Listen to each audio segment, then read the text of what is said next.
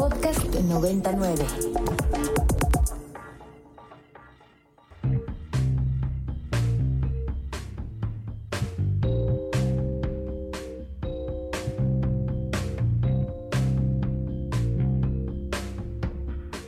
Desde el estudio B de Ibero 90.9, esto es Control de Cambios, una producción de Ibero 90.9 y la revista Nexos. Mi nombre es Valeria Villalobos Guizar. Hace una semana surgió una discusión en torno a la posible manipulación de las cifras de homicidios en la Ciudad de México. Según datos del INEGI, en 2018 ocurrieron 1.469 homicidios dolosos. En cambio, en 2022 ocurrieron solo 747 es decir, 49% menos que el periodo anterior. Esta tasa de homicidio de 8 por cada 100.000 habitantes está muy por debajo del promedio nacional, que es de 25.9.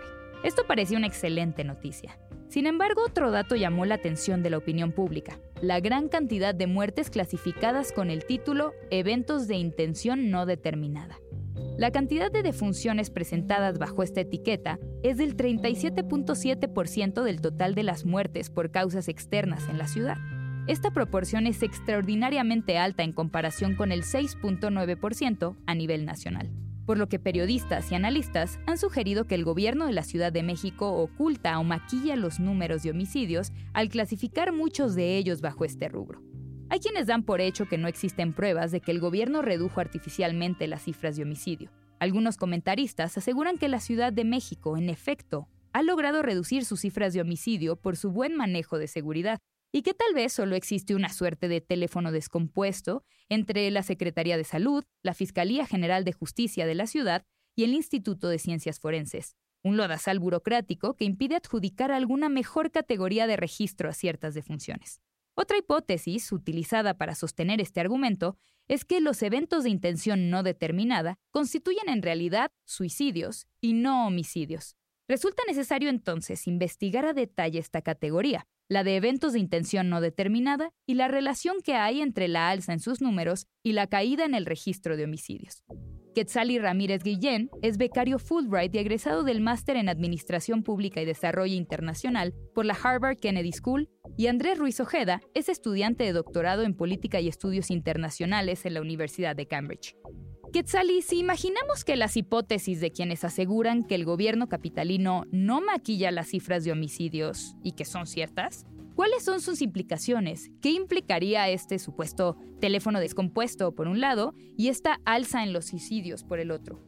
Por un lado, el hecho que exista un teléfono descompuesto habla de la falta de capacidad de nuestras instituciones en las cuales confiamos para clasificar correctamente cadáveres que provienen de diferentes causas. Un cadáver que se encuentra en las calles, ya sea eh, por muerte por una bala, llamaríamos eso un suicidio, llamaríamos eso un homicidio, pues actualmente nuestras instituciones no son capaces de confirmar a nosotros, eh, la ciudadanía, cuáles son las causas de estos cadáveres que han aumentado de forma significativa desde el 2019. Ahora, Andrés, ¿cómo define la Fiscalía General de Justicia de la ciudad los eventos de intención no determinada? Aquí es importante hacer una distinción y es que la categoría de eventos de intención no determinada es una categoría que utiliza el INEGI, no es una categoría que utilice la Fiscalía General de Justicia de la ciudad. Lo que uno ve cuando estudia las carpetas de investigación, según el tipo de delito registrado, es que la Fiscalía utiliza una categoría a la que le llaman muertes eh, por otras causas. Estas otras causas, pues son causas evidentemente desconocidas que no caen en categorías que sí tienen criterios muy claros, como por ejemplo accidentes o suicidios, etcétera.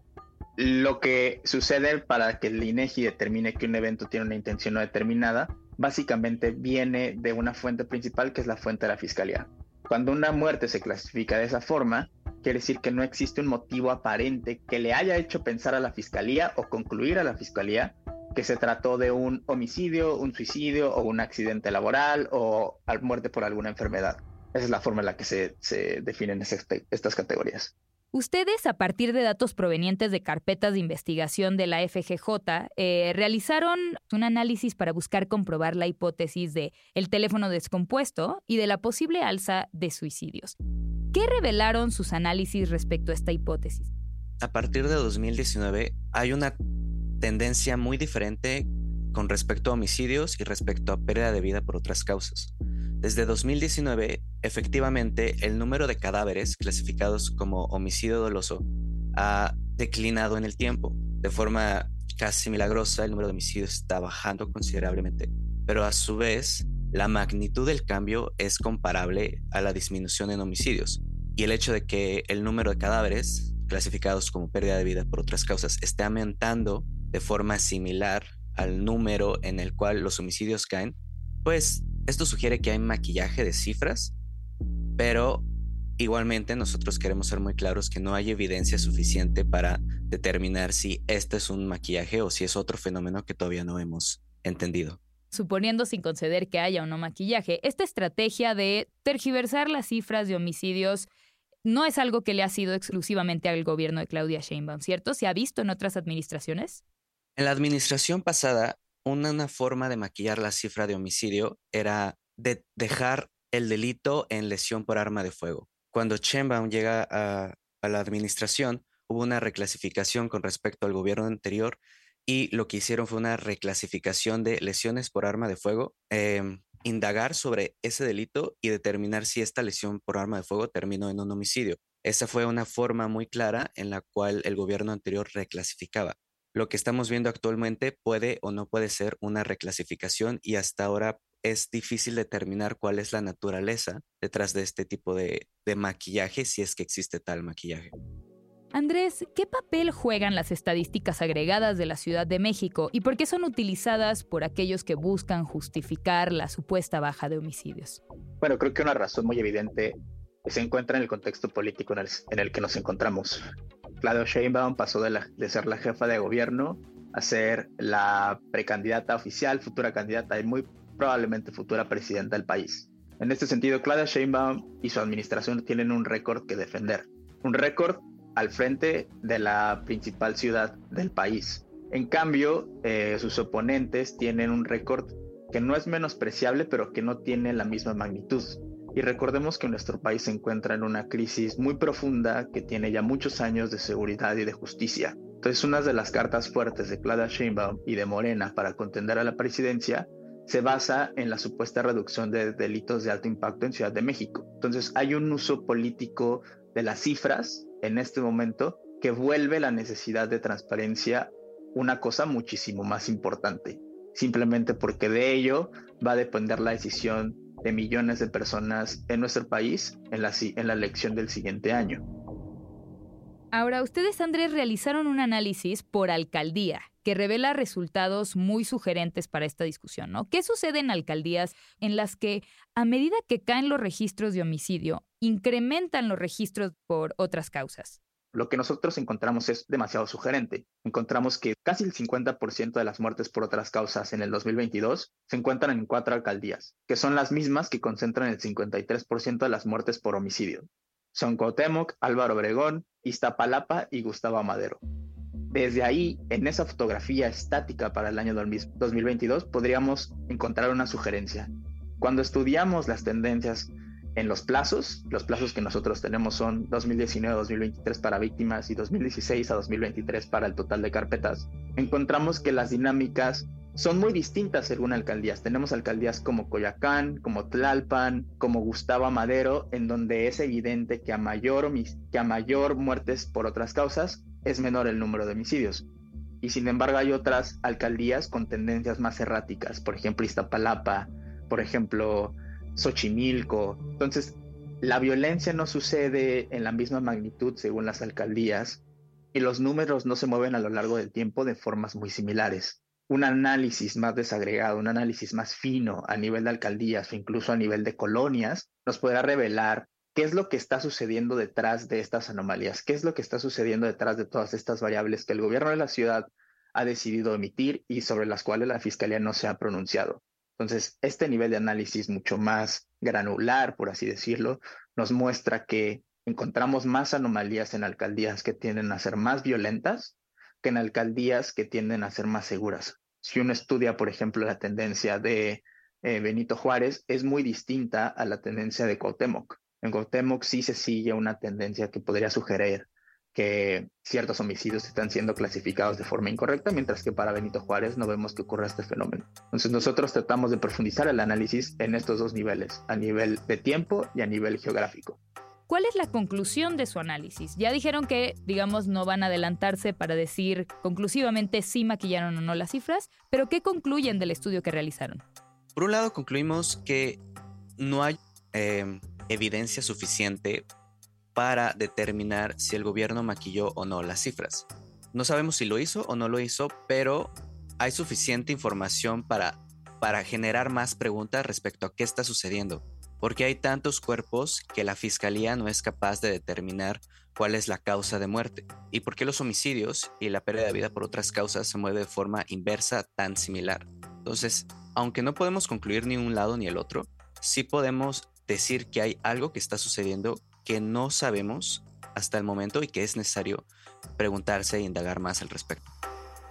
Creo que nuestro análisis nos muestra que tenemos que estudiar de forma muy seria, tiene que haber casi que una auditoría forense sobre la forma en la que se están generando estas cifras, primero para descartar la hipótesis de que las muertes sin clasificación, las muertes por otras causas, se tratan de suicidios. Nosotros hicimos un análisis muy simple a lo largo del tiempo y a nivel de la ciudad y encontramos que la tendencia de suicidios es bastante estable para la ciudad. El hecho de que sea, se haya esbozado una hipótesis de suicidios también nos tendrá que hacer muchas preguntas, que si esta resulta ser cierta, si un análisis mucho más profundo resulta comprobar que los suicidios son quienes están elevando la tendencia a las muertes sin clasificar, ¿qué nos tendrá que decir sobre la infraestructura de cuidados de salud mental de la ciudad? ¿Qué nos tendrá que decir sobre el uso de la infraestructura, por ejemplo, de servicios públicos como el metro. Esto revelaría otra crisis en el gobierno de la ciudad. Eso como primer punto. Y como segundo punto, lo que creo que Quetzal y hemos aprendido últimamente es que esta discusión está en términos demasiado especulativos. No podemos concluir de forma contundente que la ciudad maquille cifras, pero tampoco podemos decir que no se esté haciendo. Entonces todos nos encontramos en un limbo, que es el limbo de la especulación. Cualquier analista de cualquier filiación política, de cualquier institución académica, con cualquier pretensión de neutralidad, se va a encontrar en términos especulativos porque no sabemos qué está pasando. Y la especulación surge del silencio de las autoridades. Creo que estas conjeturas y todo este debate, por más interesante que sea, nos revela muy claro, muy a primera cuenta, que la ciudad no está siendo lo suficientemente transparente que siendo la Ciudad de México la entidad federativa con mayor capacidad administrativa y de recursos del país, no sabemos cuántas personas son víctimas de la violencia homicida y más allá de el impacto de la violencia en la vida cotidiana de las personas, estamos viendo el impacto de la falta de transparencia en el nivel del debate público. Y esa es una conclusión que no podemos minimizar y que no podemos evitar. La ciudad, el gobierno de la ciudad, la fiscalía y todas las autoridades involucradas no están siendo honestos, claros y transparentes con un público que de cara a la siguiente elección, que de cara al siguiente año necesita tener toda la información en la mano para tener un juicio claro y poder juzgar y evaluar a los gobiernos en una medida justa y propia. Quetzali Ramírez Guillén es maestro en Administración Pública y Desarrollo Internacional por la Harvard Kennedy School y Andrés Ruiz Ojeda es estudiante de doctorado en Política y Estudios Internacionales en la Universidad de Cambridge. Pueden consultar lo que han escrito en la revista en www.nexos.com.mx diagonal control de cambios. Muchas gracias por escuchar Control de Cambios, una producción de Ibero 90.9 y la revista Nexos. Mi nombre es Valeria Villalobos Guizar.